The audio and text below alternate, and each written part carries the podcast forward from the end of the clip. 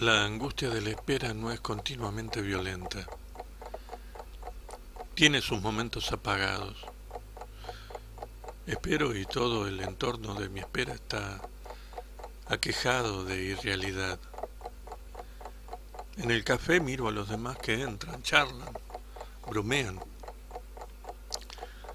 Leen tranquilamente, ellos no esperan.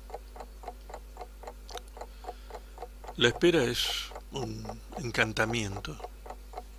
Recibí la orden de no moverme. La espera de una llamada telefónica se teje así de interdicciones minúsculas al infinito hasta lo incompensable. Me privo de salir de la pieza, de ir al baño, de hablar por teléfono incluso, para no ocupar el aparato. Sufro si me telefonean, por la misma razón. Me enloquece pensar en la hora cercana, si será necesario que yo salga, arriesgándome así a perder el llamado bienhechor, el regreso de la madre. Todas estas diversiones que me solicitan serían momentos perdidos para la espera y impurezas de la angustia, puesto que la angustia de la espera en su pureza, quiere que yo me quede en un sillón, al alcance del teléfono y sin hacer nada. ¿Estoy enamorado?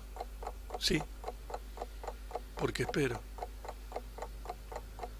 El otro, él, ella, no esperan nunca.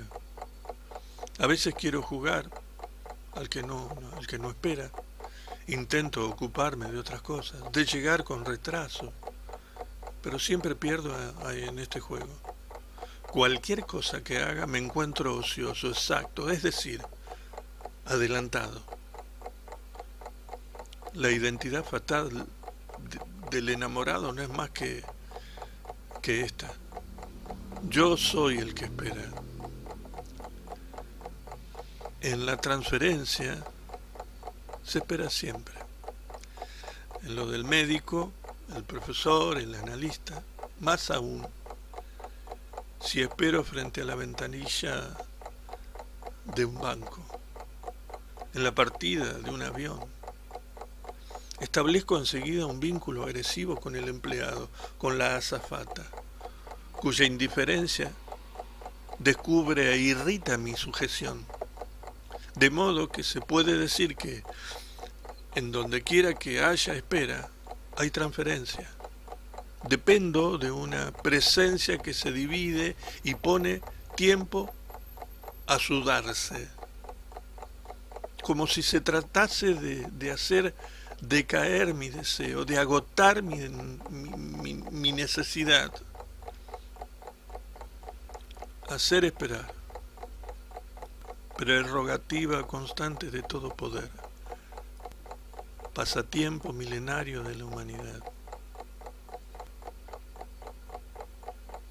Un mandarín estaba enamorado de, de una cortesana.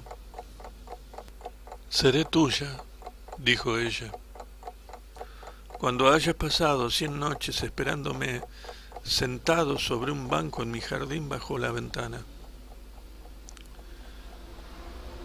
Pero en la nonagésimo novena noche, el mandarín se levanta, toma su banco bajo el brazo y se va.